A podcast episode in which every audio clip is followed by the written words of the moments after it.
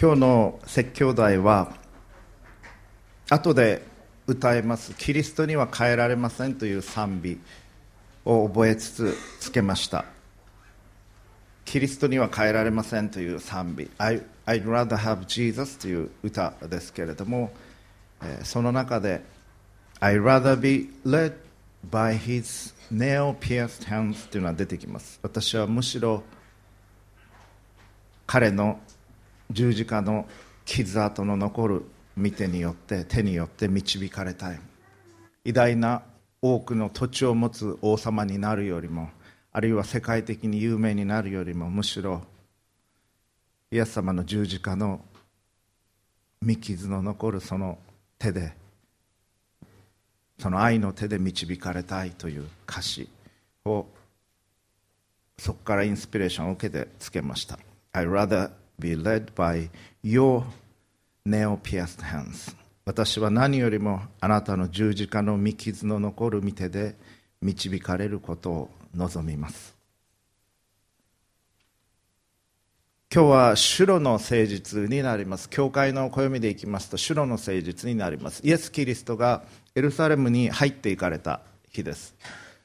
ロバに乗ってエルサレムに入っていきました。人々から多くの大きな歓迎を受けていきました。しかしこの週の金曜日には人々は手のひらを返したようにイエス様に接し十字架につけるといい十字架につけられて殺されていく。それが今週の金曜日です。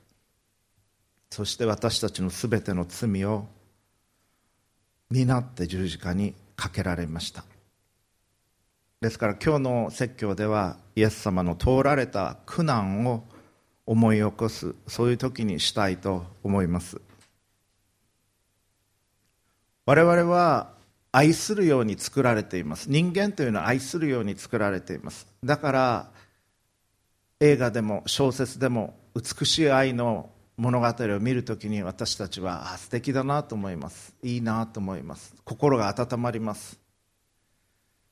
そして自分が人を愛する時また人に愛される時あるいはそれを目撃する時嬉しい気持ちになります。たとえ電車の中で青年がお年寄りに席を譲るそれだけの場面であったとしても優しい嬉しい気持ちになること皆さん経験されたことあると思います。私たちは皆お互いを愛するように作られています。私たちは皆愛されたいと思っている。そして私たちは皆愛したいと思っています。なぜかそれは神が愛だからです。神のうちには愛の思いしかありません。神は愛のうちにおられ神がなさることは全て全部100%完全に愛のゆえです。神が何かをなさるときに愛以外の動機でされることは絶対にありません。そしてその神に作られた皆さんや私は愛するように作られてるんです。でも世の中にはいろいろ大変なことがあります。大変な人もいます。うまくいかないこともある。ずるいことをしたり考えたりやったり巻き込まれたりすることもあります。嫌だなと思うこともある。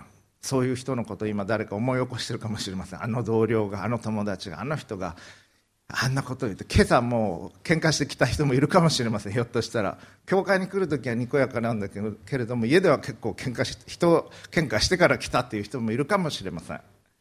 でもそういう時に私たちはいい気持ちはしないです。人を憎いと思う時にその人のことを思い出すとどうなりますか？ため息が出ます。はあと思います。はああの人がとかもあんなこと言われた。ため息が出ます。そして眉間にしわが寄る。胃が悪くなる。いいことは何にもない。なぜかあなたは憎むように作られてないからです。あなたは愛するように作られてる。神によってそして人を許すように作られているんです。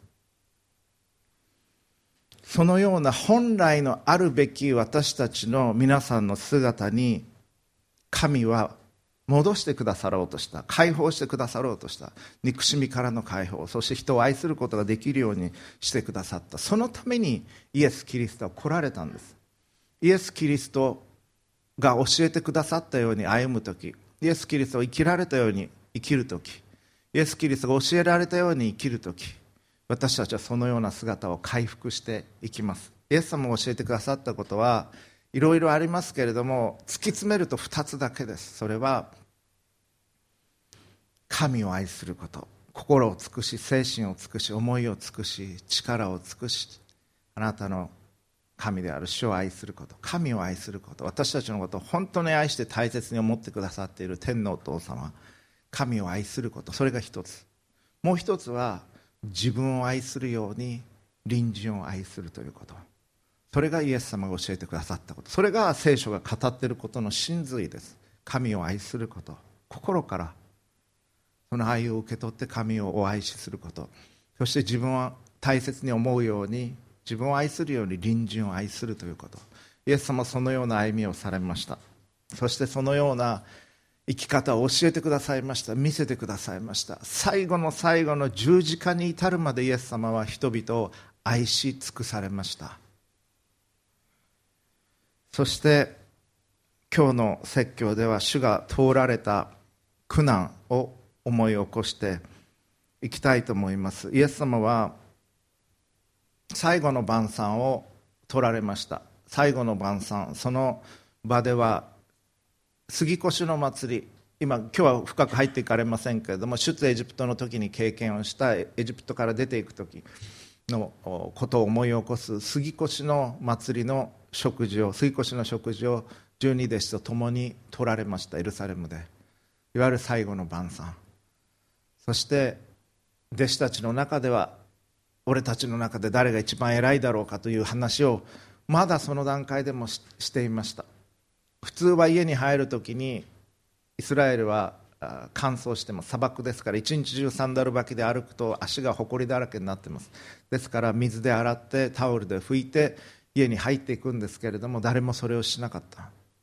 イエス様は弟子たちのところに行き一人一人の足を洗って行かれました。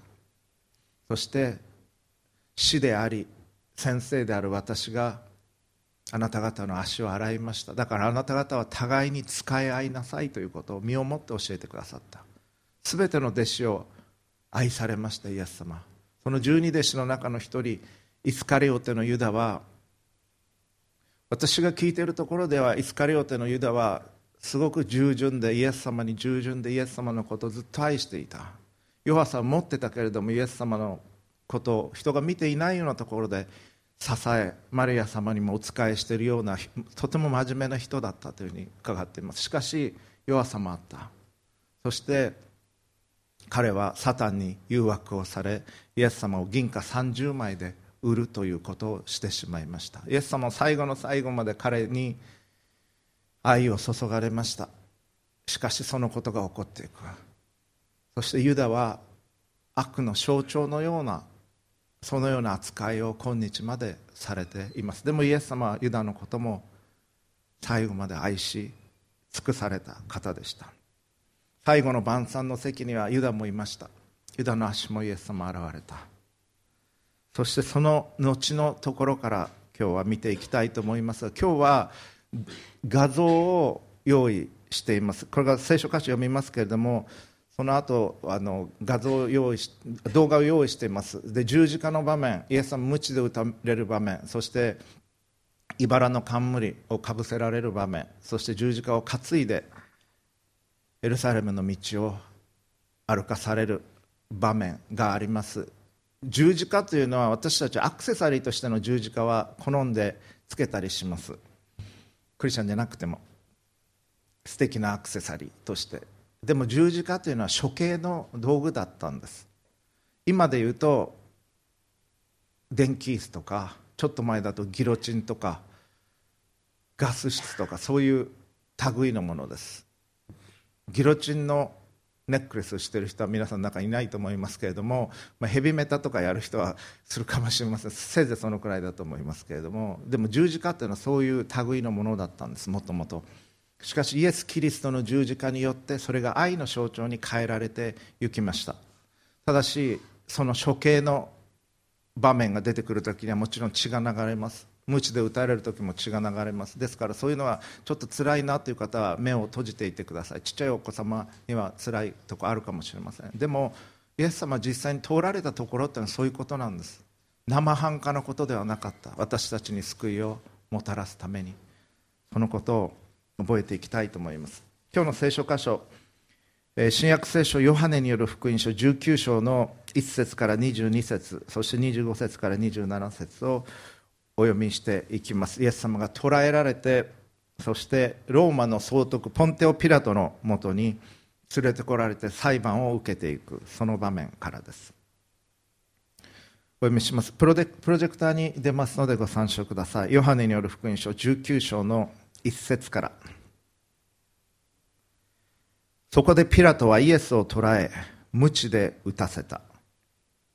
兵士たちは茨で冠を編んでイエスの頭に乗せ紫の服をまとわせそばにやってきてはユダヤ人の王万歳と言って平手で打った。ピラトはまた出てきて言った。見よあの男を。あなたあなたたちのところへ引き出そう。そうすれば私が彼に何の罪も見出せないわけがわかるだろう。イエスは茨の冠をかぶり紫の服をつけて出てこられた。ピラトは見よこの男だと言った。祭司長たちや下役たちはイエスを見ると十字架につけろ十字架につけろと叫んだ。ピラトは言った。あなたたちが引き取って十字架につけるがよい。私はこの男に罪を見出せない。ユダヤ人たちは答えた。私たちには立法があります。立法によればこの男は死罪に当たります。神のことを自称したからです。ピラトはこの言葉を聞いてますます恐れ再び総督官邸の中に入ってお前はどこから来たのか？とイエスに言った。しかしイエスは答えようとされなかった。そこでピラトは言った。私に答えないのか。お前を釈放する権限も十字架につける権限もこの私にあることを知らないのか。イエスは答えられた。神から与えられていなければ私に対して何の権限もないはずだ。だから私をあなたに引き渡した者の罪はもっと重い。そこでピラトはイエスを釈放しようと努めた。しかしユダヤ人たちは叫んだ。もしこの男を釈放するならあなたは皇帝の友ではない。王と自称する者は皆皇帝に背いています。ピラトはこれらの言葉を聞くとイエスを外に連れ出しヘブライ語でガバタすなわち敷石という場所で裁判の席に着かせた。それは杉越祭の準備の日の正午ごろであった。ピラトがユダヤ人たちに「見よあなたたちの王だ」と言うと彼らは叫んだ「殺せ殺せ十字架につけろ」ピラトが「あなたたちの王を私が十字架につけるのか」と言うと祭司長たちは「私たちには皇帝のほかに王はありません」と答えた。そこでピラトは十字架につけるためにイエスを彼らに引き渡した。こうして彼らはイエスを引き取った。イエスは自ら十字架を背負いいわゆるサレ神戸の場所すなわちヘブライ語でゴルゴタというところへ向かわれた。そこで彼らはイエスを十字架につけた。またイエスと一緒に他の二人をもイエスを真ん中にして両側に十字架につけた。ピラトは罪状書きを書いて十字架の上にかけた。それにはナザレのイエスユダヤ人の王と書いてあった。イエスが十字架につけられた場所は都に近かったので多くのユダヤ人がその罪状書きを読んだ。それはヘブライ語ラテン語ギリシャ語で書かれていた。ユダヤ人の祭司長たちがピラトにユダヤ人の王とは書かずこの男はユダヤ人の王と自称したと書いてくださいと言った。しかしピラトは私が書いたものは書いたままにしておけと答えた。25節。イエスの十字架のそばにはその母と母の姉妹クロパの妻マリアとマグダラのマリアとが立っていた。イエスは母とそのそばにいる愛する弟子とを見て母に「夫人よご覧なさいあなたの子ですと言われた。それから弟子に言われた。見なさいあなたの母です。その時からこの弟子はイエスの母を自分の家に引き取った。以上です。ちょっとライトを落とします。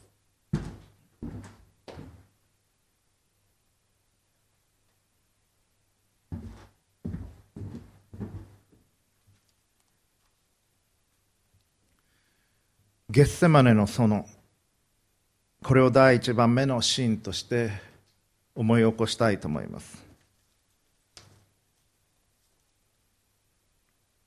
オリーブ山の麓にあります。この園からはエルサレムの城壁を見ることができます。イエス様がしばしばそこに行って祈っておられた。弟子たちと共に祈っておられた場所でありました。ユダがイエス様を裏切ったことによりここでの祈りの後にイエス様は兵士たちによって捕らえられました。ユダの裏切りがなければあのような形で進まなかったかもしれません。別の形での救いがあったのかもしれません。しかしユダは裏切るために生まれてきたのではないんです。その役を担うために生まれてきたのではない。ユダも神を愛し人を愛する。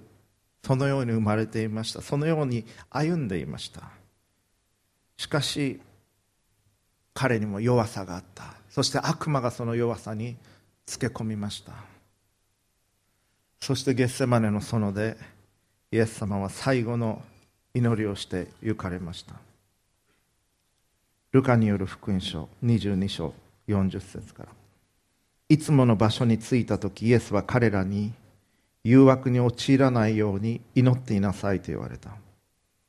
そして自分はご自分は弟子たちから石を投げて届くほどのところに離れてひざまずいてこう祈られた。父よ御心ならばこの杯を私から取り除けてください。しかし私の願いではなく御心の通りにしてください。すると見つかいが天からイエスに現れてイエスを力づけた。イエスは苦しみもだえていよいよ切に祈られた。汗が血の雫のように地に落ちた。イエスは祈り終わって立ち上がり弟子たちのところに来てみると彼らは悲しみの果てに眠り込んでしまっていた。それで彼らに言われた。なぜ眠っているのか。起きて。誘惑に陥らないように祈っていなさい。イエスがまだ話をしておられる時。群衆がやってきた。十二弟子の一人で。ユダという者が先頭に立っていた。ユダはイエスに口づけをしようとして。身元に近づいた。だがイエスは彼にユダ口づけで人の子を裏切ろうとするのか。と言われた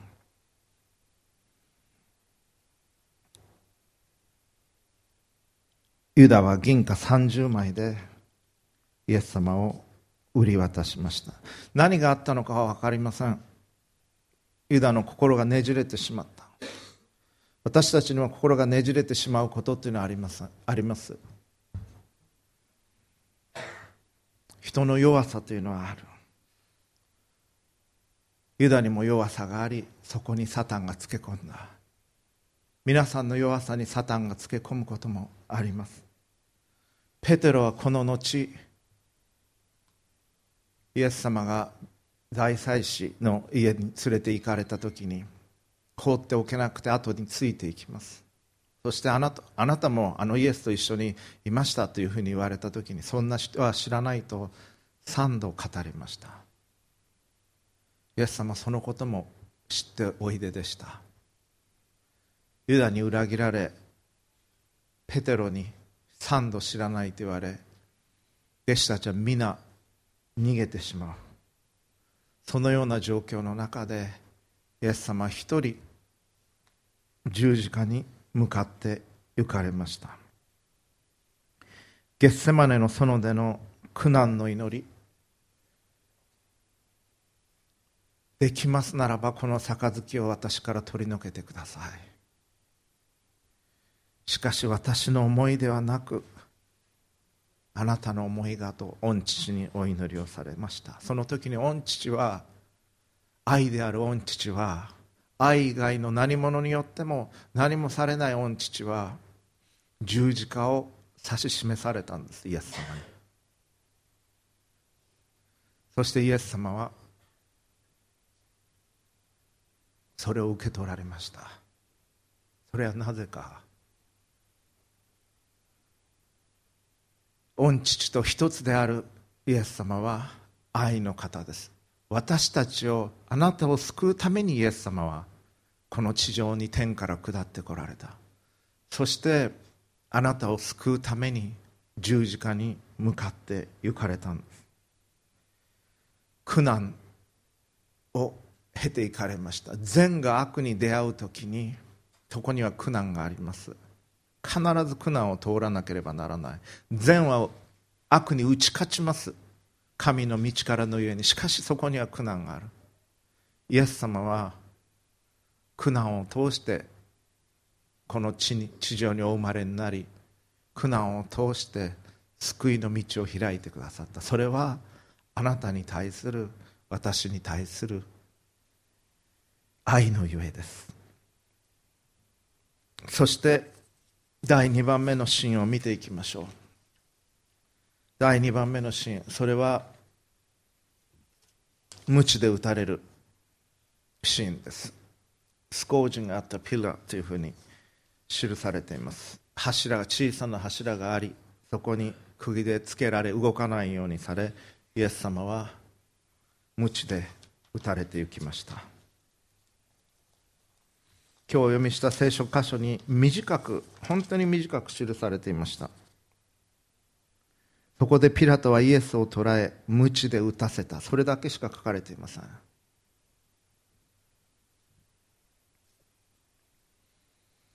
ピラトは実はガバナーとしては総督としては一度失敗をしていました。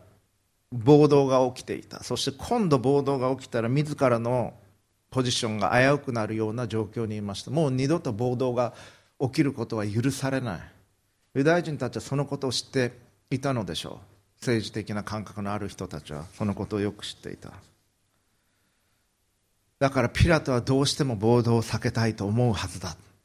そして暴動が起こるような形で人々を扇動していきました。私たちの王はローマの王だけですなどと心にもないことを言いピラトを追い込んでいきます。ピラトはイエス様のことを調べイエス様のうちに罪がないということははっきり分かりました。解放したかった。だけどユダヤ人たちは収まりそうもない。だから痛めつけておそらく39度の鞭を打たれたんでしょう。そしてこの場面にも出てきますが先がいくつにも分かれ先に金属がついたそして肉が体に食い込むような鞭も使われたことでしょう。イエス様の肉が裂け血が流れ体が腫れ上がっていく。そのような苦しみをイエス様は受けられました。ピラトにしてみれば懲らしめて苦しめてもうこのくらいでいいだろうという程度で落としどころをつけたかったんだろうと思いますユダヤ人に対して。もうここまで無知で打ったからもう勘弁してやれ。しかし彼らはそれで収まらなかった。イエス様はこの無知を無知打ちの刑を受けられました。イスラエルに行きますとこのイエス様が通られたところを14の場所で14のステーションで示しているところがあります。イエス様がピラトによって裁かれた場所。そしてこの鞭で打たれた場所。十字架を担がされて最初に倒れた場所。そのような14の場所があります。そして悲しむ母マリア様に出会われた場所。それが4番目です。そして十字架につけられる。そこまで14の場所があります。イエス・キリストが通られた救いの道というのはこのような苦しみを経たものであったということを私たちはこの週覚えたいと思います。そして聖書には本当に短くしか書かれていない。しかしその背後でどういうことが起こったのか聖なるイマジネーションを持って私たちはそのことをこの週思い起こしたいと思うのです。祈りの中でイエス様が通られた苦難を覚えたいと思います。そして3番目茨の冠をかぶせられました。茨の冠などをかぶせる必要はなかったんです。わざわざ痛い思いをして兵士たちは茨の冠を作ったことでしょう。そして命ぜられてもないのに茨の冠を作りそしてイエス様の頭にかぶせました。当然血が流れたでしょう。額を頬を血が流れた。そして兵士たちはイエス様を笑い者にしユダヤ人の王と言って生やし立てた。この茨の冠それはイエス様の苦しみを増すため以外の何者でもない。恥ずかしめるため以外の何者でもない。王としての冠。ローマでの伝統的な冠ではなく茨の冠を作りそして救い主イエス様にかぶせていかれた。これが悪魔の好むことです。そして私たちが悪魔に向かって心が開いている時にその働きをしてしまうことがあります。そして紫の着物を着せられユダヤ人の王として人々の前に立たせられていった。恥ずかしめを受けられていった。その中でイエス様はピラトのこともユダヤ人たちのことも愛しておられました。そしてその愛する人々に彼らのためにイエス様は来られたんです。その愛する人々によって裁かれあざけられ鞭で打たれ茨の冠をかぶせられ血を流され。しかし彼らを罵るような言葉は一言もかけられなかった。愛し尽くされたんです。あなたの敵を愛しなさいとイエス様教えられた。そしてそれがどのような生き方か示してくださった。ピラトはみんなの前で手を洗います。この人のうちには罪は見いだせない。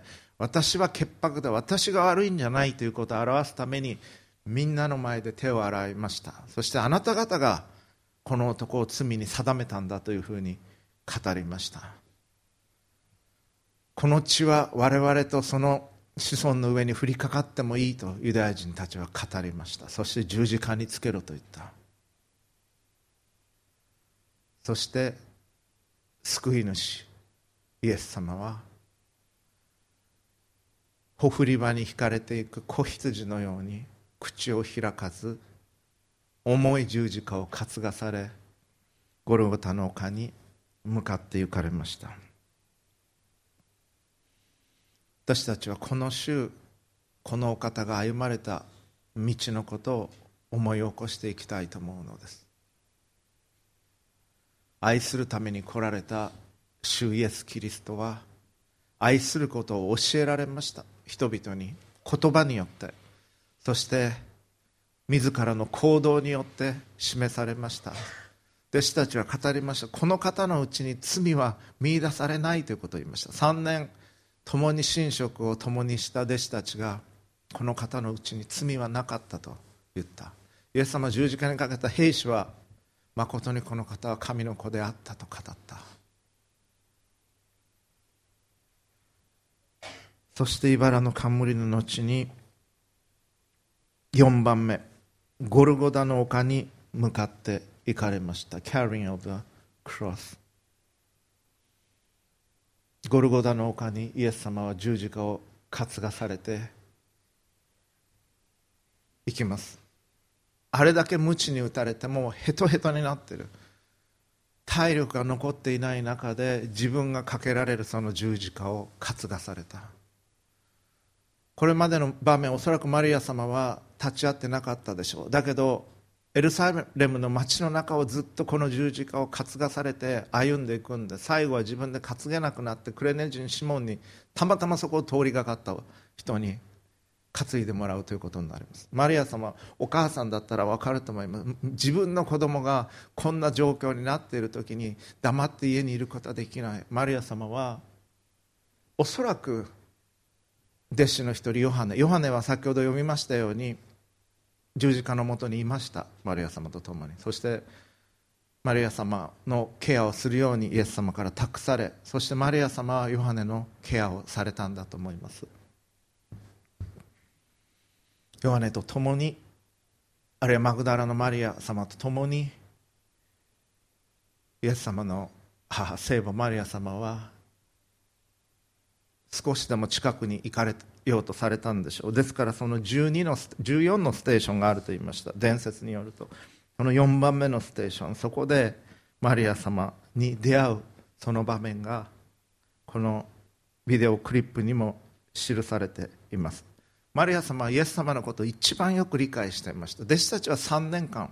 しかしマリア様は受胎告知を受けて精霊によって身重になりイエス様を救い主をお産みになりこの方を救い主として育ててゆかれた。赤ちゃんの頃から血なみ子の頃から。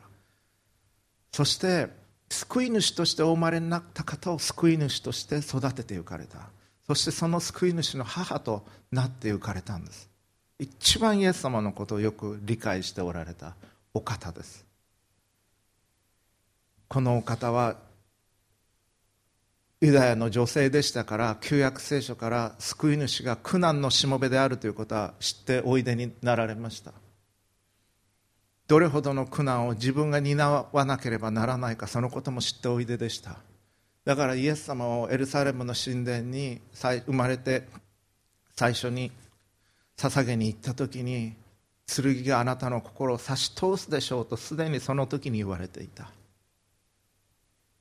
そして今まさに剣がイエス様の肉体を刺しそしてマリア様の心を刺すその時が来る。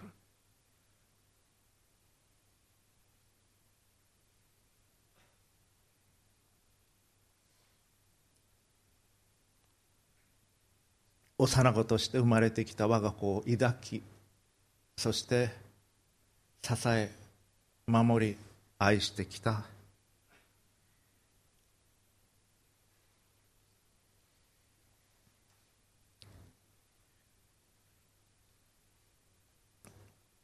我が子であり救い主でいらっしゃるイエス様が苦しむ姿をこのように見なければならなかった苦難をマリア様通られたんです。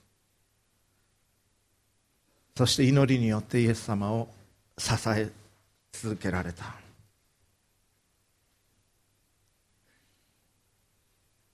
神は実会の中であなたの父と母を敬えと教えられました。私たちが救い主イエス様の母聖母マリア様を敬うということは最低限しなければならないことでしょう。そしてイエス様は十字架を担ぎゴルゴダの丘に向かって行かれました。そして両手両足が釘付けにされていくんです。傷だらけの体が十字架に釘付けにされていく。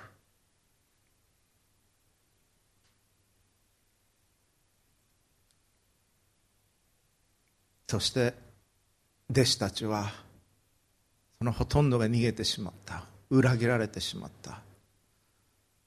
愛のゆえにイエス様はこの十字架を担ぎ愛のゆえにゴルゴダの丘に行かれました。ほふり場に引かれていく子羊のように。そしてその両手両足に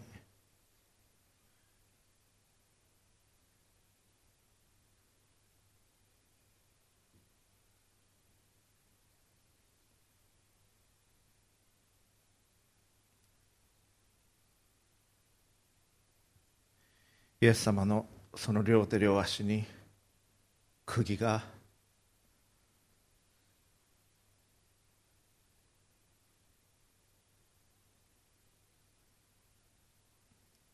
打たれていくんです。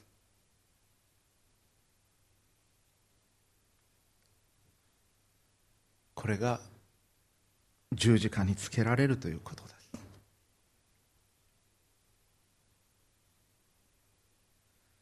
そしてそれを見守る聖母マリア様がそこにおられたということ。その悲しみ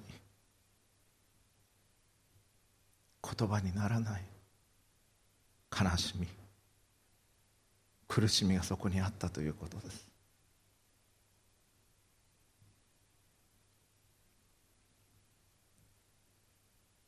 受胎告知の時マリア様語られました。お言葉通り好みになりますように。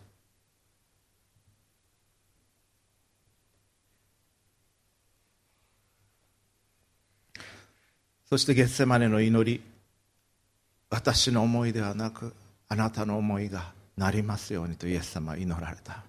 全く同じ思いでこの十字架を二人で通っていかれたんです。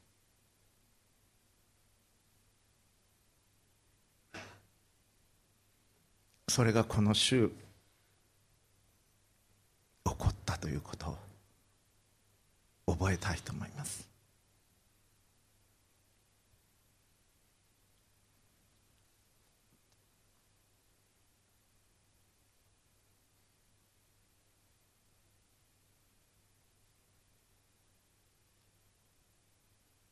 神は愛なりと言います。神は愛なり神は愛のうちにおられ愛のないものに神は分かりませんと聖書は語ります。ヨハネは語ります。なぜなら神は愛だからです。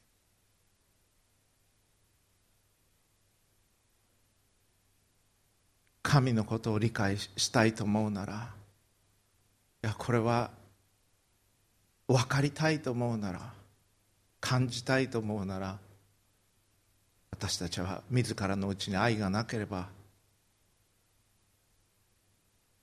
できないことです。そしてこの十字架の上でイエス様は祈られていく。父を彼らをお許しください。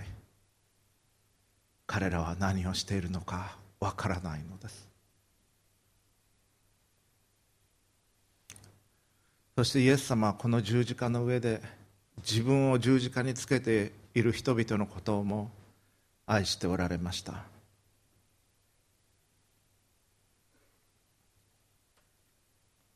愛する人によって十字架につけられたんですイエス様は。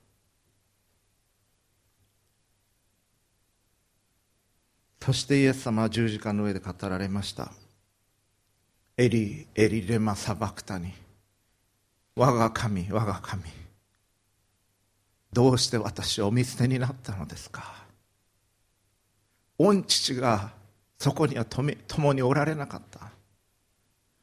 ずっと三位一体の御父は共にいてくださったあの御父が十字架の上にはおられなかった。イエス様つけられた時そしてマリア様があそこにいて祈りによってイエス様を支えておられた。あの十字架は私たちが想像できることをはるかに超えた苦難の十字架でした。そしてイエス様はその十字架の苦しみを耐え我が霊を捧げますと語られ命を与えられた。そして自分を罵る者たちを許しその者たちのために命を捧げられた。ここに愛があるんです。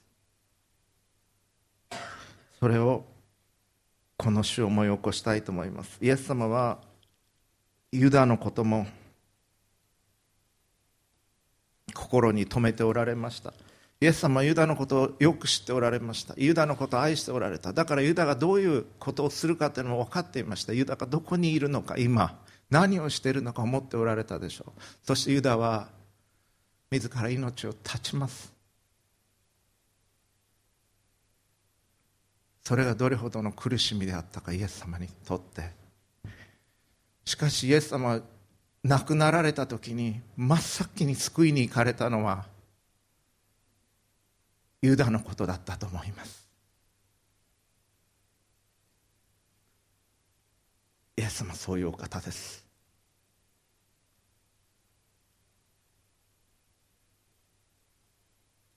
悪魔の罠にかかりキリストを裏切りどれほどの悪を自分がしてしまったのかということに気づき絶望のあまり自ら命を絶ったユダ。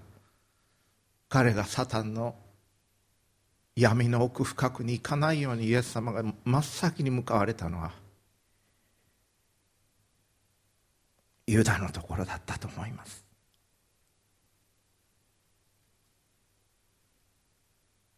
神は愛なり私たちはそのことを覚えたいと思います。神はあなたが光のもとに来るように愛のうちに生きるように神の恵みのうちにいるようにそしてあなたが癒されるように解放されるように憎むのではなく愛することができるようにあなたを光のもとへと導こうとしておられます。そのためにイエス様来られました。そのために来られそのために十字架にかかられたんです。イエス様が来られた理由はただ一つ。人類を救うためです。あなたを救うためです。あなたをその愛のもとに導くためです。あなたを解放するためです。あなたを光のもとに導くため。あなたのうちにある闇が散らされるように。あなたが本来のあなたの姿になるように。神を愛し隣人を愛するように。そのためにこの十字架を通られました。そして死なれました。それが今週の金曜日の出来事です。読みに下りそして神のもとに一人でも多くの人が来ることができるように今も働いておられる。今神の右の座に復活日曜日に復活してその後に昇天され神の右の座に疲れました。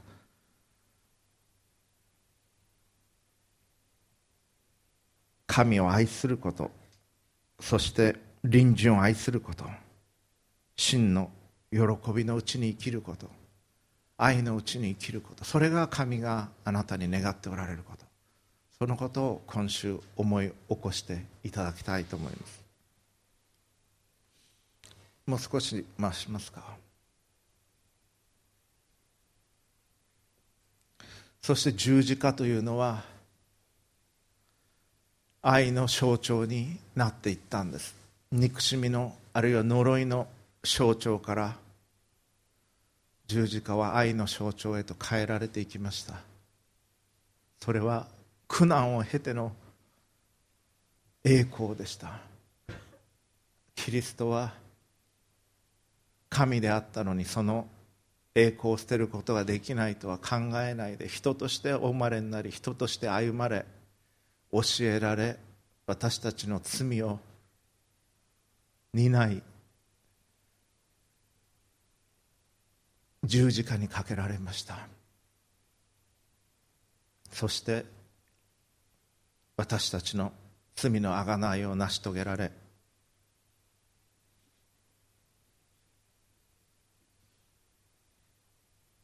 愛とは何であるかということを示してくださいました。そしてそのような生き方が可能なのだということを示してくださいました。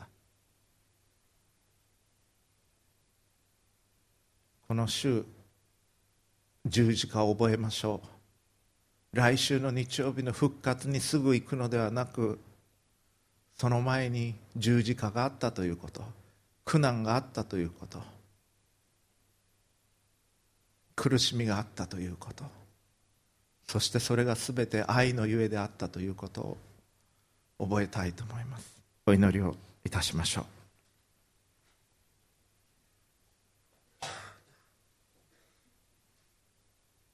イエス様。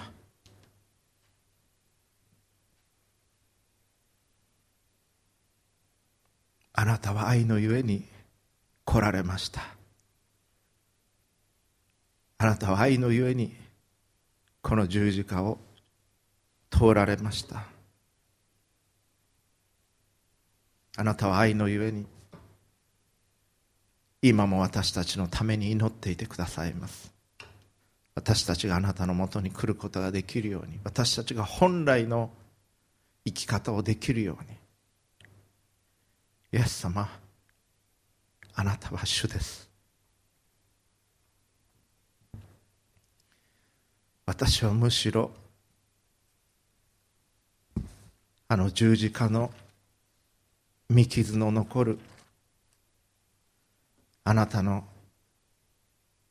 愛の御手で導かれることを望みます。